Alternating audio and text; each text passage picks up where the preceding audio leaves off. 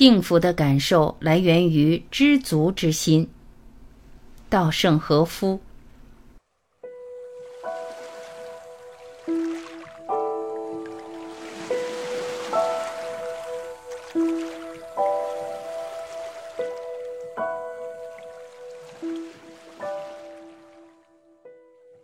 不管物质条件如何充裕，如果无限度的追求欲望，就会感觉不足。心中就会充斥着不满，就无法感受到幸福。相反，即便是在物质匮乏、一贫如洗的状态下，如果具备知足之心，就仍能感受到幸福。就是说，幸福与否是由人的心灵状态决定的。满足了这些条件就能幸福，世上没有这种普遍性的标准。在临死时，能够感觉到我的人生是多么的幸福啊！塑造这种能够感觉到幸福的心灵才是重要的。如果没有这种能感受到幸福的美好心灵，就绝不会有幸福。那么，要塑造这种美好的心灵，具体应该怎么做呢？据说人有一百零八种烦恼，释迦牟尼说，这些烦恼是陷人类于痛苦的元凶。这些烦恼中最厉害的有三种，就是欲望、愚痴、恼怒，被称为三毒。我们人类是在这三毒的控制下度日的生物，想比别人过更好的生活，想轻松赚钱，想尽快出人头地。这种物欲和名誉欲隐藏在每个人的心中。如果这些欲望无法实现，就会转为恼怒。为什么事不如意？恼怒之余，就会对那些成功人士心生嫉妒。一般人随时随地都会被这样的烦恼所支配，但是人要听任三毒摆布，就绝不会感受到幸福。释迦牟尼用这样的一个故事来形容人的贪欲，描绘人沉溺于欲望的情景。据说俄国大文豪托尔斯泰得知这个故事后大为惊叹，而且非常佩服。他说：“再没有任何故事能将人类的贪欲表达得如此淋漓尽致。”这个故事是这样的：深秋时节某一天，在落叶和寒风中，有位旅人行色匆匆赶路回家，走到某处，突然低头一看。脚下一片白乎乎的东西，仔细一瞧，竟是人骨。此处怎么会有如此大量的人骨呢？他不禁毛骨悚然，又不得其解，只顾往前奔走。抬头看时，迎面走来一只体格巨大的老虎，咆哮着向他逼近。旅人直惊得魂飞魄散。啊，那么多人骨，原来是老虎吃剩的残物。他急忙掉头逃命，然而慌不择路，一阵猛跑，竟然跑上了悬崖峭壁，前无去路，后有猛虎，陷入进退幽谷之地。看看四周，在悬崖上有一棵松树，他赶忙爬了上去，但老虎是猫科动物，它张开骇人的巨爪，也开始爬树。今天我命休矣！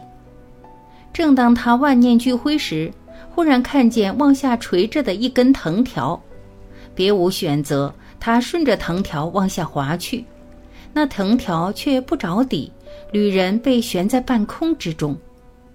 下面是狂风巨浪、怒涛翻滚的大海，上面的老虎虽然无法顺着藤条爬下来，却仍伸着舌头、流着口水盯着他，正所谓虎视眈眈。正想喘一口气，考虑接下来怎么办时，忽听到上方有窸窣之声。定睛一看，黑白两只老虎正在交替啃咬那藤条的根部。藤条一旦被鼠牙咬断，旅人就会落入海中。命悬一线之际，旅人拼命摇晃藤条，想将老鼠赶跑。摇摆之下，有湿漉漉、暖烘烘的液体落到他脸上。用嘴一舔，是甜美的蜂蜜。原来藤条根部有一蜂巢，一经摇动，蜂蜜就掉落下来。舔着甘露般的蜂蜜，旅人居然陶醉了起来，以致忘记了藤条还在被老鼠不停地啃食，忘情地享用起了美味的蜂蜜。但是就在下方的海面上，狂风巨浪中出现红、黑、青三条巨龙，正等着它掉下去后一饱口福。旅人不敢往下看，只敢向上看着蜂巢，不停地摇晃藤条，舔食落下的蜂蜜。释迦牟尼说：“这就是我们人的本性。”大家听了可能会觉得好笑，但这正是我们自己现在的样子。释迦牟尼讲的故事可以做如下解释：故事中的这个旅人在寒冷的秋风中，单身一人走在回家的路上。我们的人生其实也是如此，不管曾经有过多少朋友，但人生归根到底还是一个人的旅程。出生时是一个人，死去时也是一个人。在这里，老虎暗喻的是无常，意味着死亡。人从出生的那一刻起，就受到死亡的威胁，死这只老虎的阴影时刻追随我们。所以，人会尝试各种保健方法，拜托医生看病，或是皈依宗教，用尽各种方法逃避死亡。好不容易爬上的松树，指的是迄今为止积累的地位和财产。但即便是有了这些，死亡也会毫不留情的到来。在这一点上，地位和财产没有任何用处，但人却拼命抓住松树上垂下的藤条，吊在半空。这就是人的真实姿态。啃食藤条根部的白黑两鼠，表示白昼和黑夜，也就是日夜交替，时间流逝，生命终将结束。下面的三条龙中，红龙比喻恼怒，黑龙比喻欲望。青龙比喻愚痴，这三毒糟蹋着我们的人生，但这三毒却是由我们的心制造出来的。从出生到死亡，人需要单独走完全程，在这个过程中，不仅时刻受到死亡的威胁，也时常受到源自我们内心三毒的威胁。所以，释迦牟尼倡导持戒，持有道德规范，并努力实践。告诉我们必须抑制利己心，抑制烦恼。当然，利己心和烦恼是人生存所必须的能量，不能一概否定。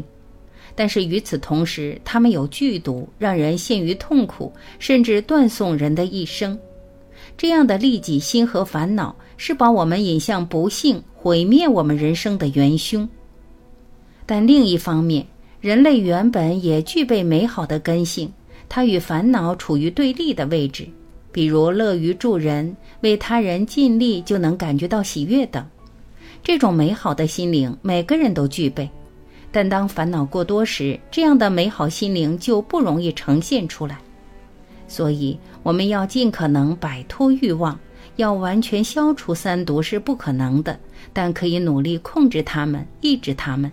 这样的话，美好的心灵就自然会呈现出来。为此，释迦牟尼告诉我们要有知足之心，就是培养一颗能够感受到幸福的心灵，这才是重要的。释迦牟尼教导我们不要贪得无厌，不要怒火中烧，不要牢骚满腹，重要的是努力培育一颗仁厚充裕的心灵。每天带着知足之心、感谢之心去生活，我们的人生就能变得丰富多彩。幸福美好。